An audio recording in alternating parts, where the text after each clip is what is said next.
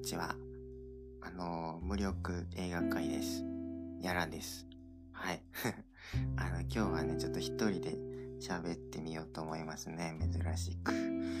で、何話そうかと思ったんですけど、今回はね、あの、歌詞が暗い曲が流れる映画を、まあ、3つ軽くで紹介しようと思います。はい。軽くですね。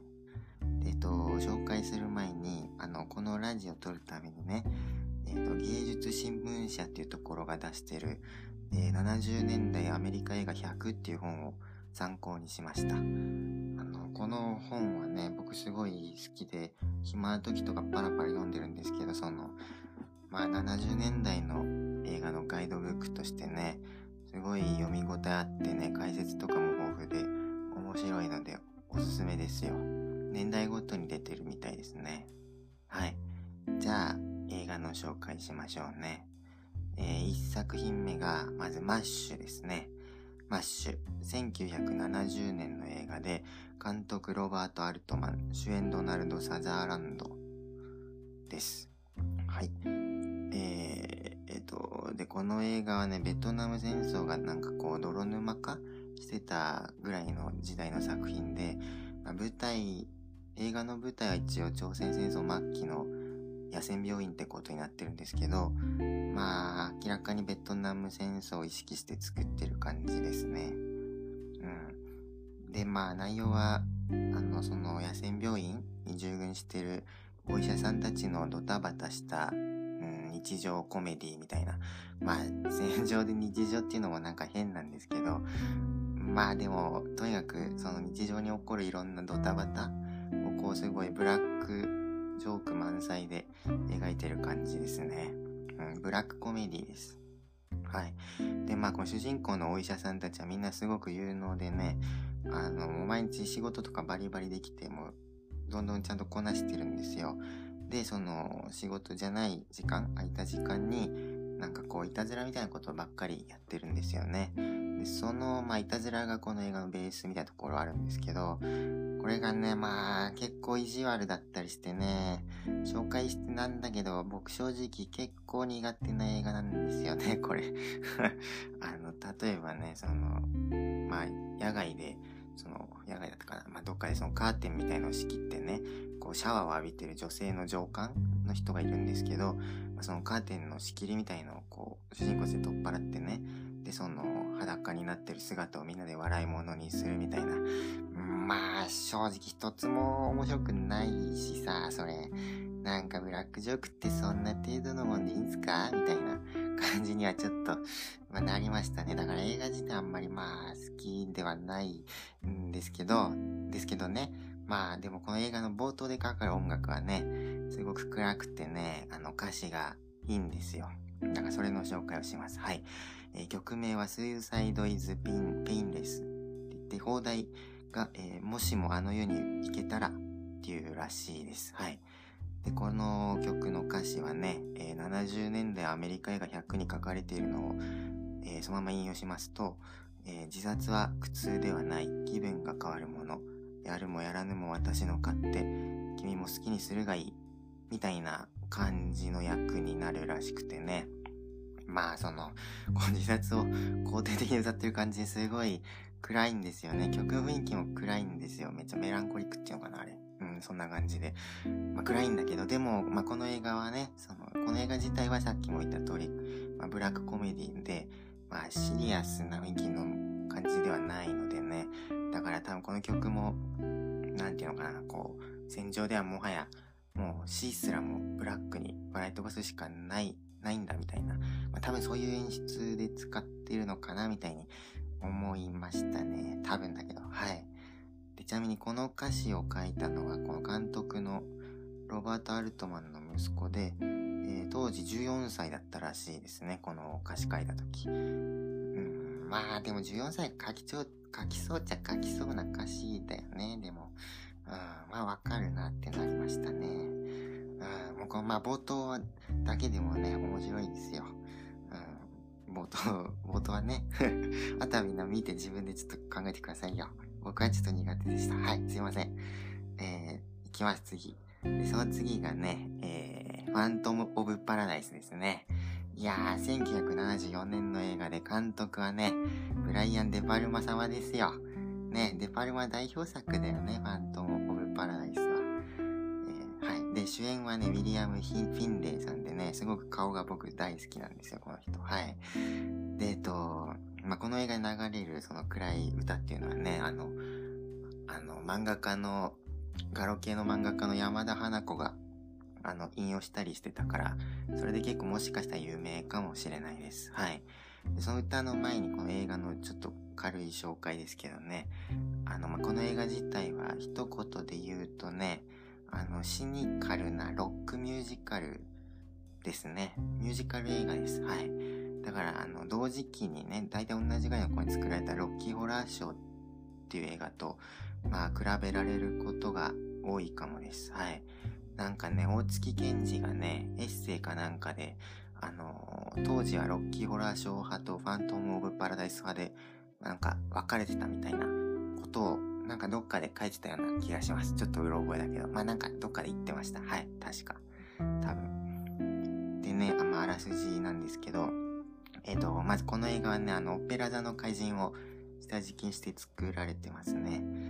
で、えっと、70年代アメリカ映画100によるとね、そこに、さらにゲーテのファウストとか、オスカー・ワイルドのドリアン・グレイの肖像とか、なんかそういう文学作品の要素も加えられてるらしいです。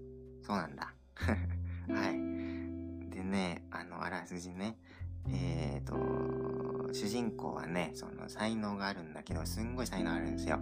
すごい才能あるんだけれども、なんかいまいち不遇、なんか運が悪いみたいな、そういう作曲家のウィンスローっていう男の人が主人公でね。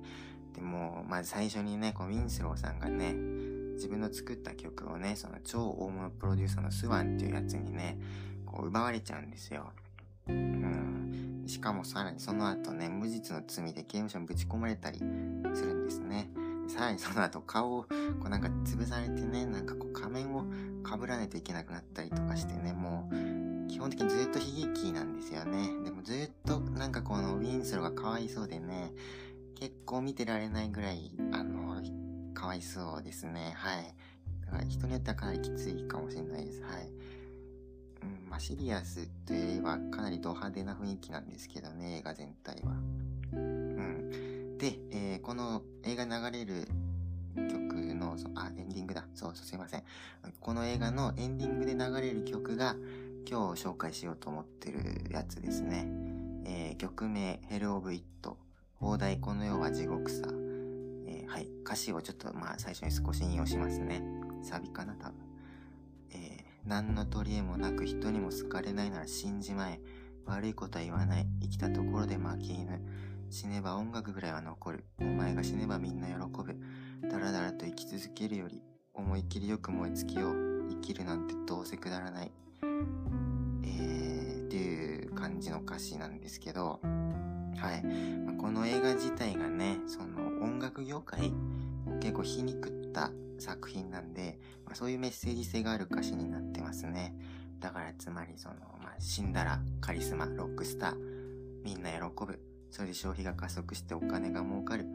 でも明日にはもうお前の音楽なんか誰も覚えちゃいねえんだよっていう。まあそんな感じで、ね。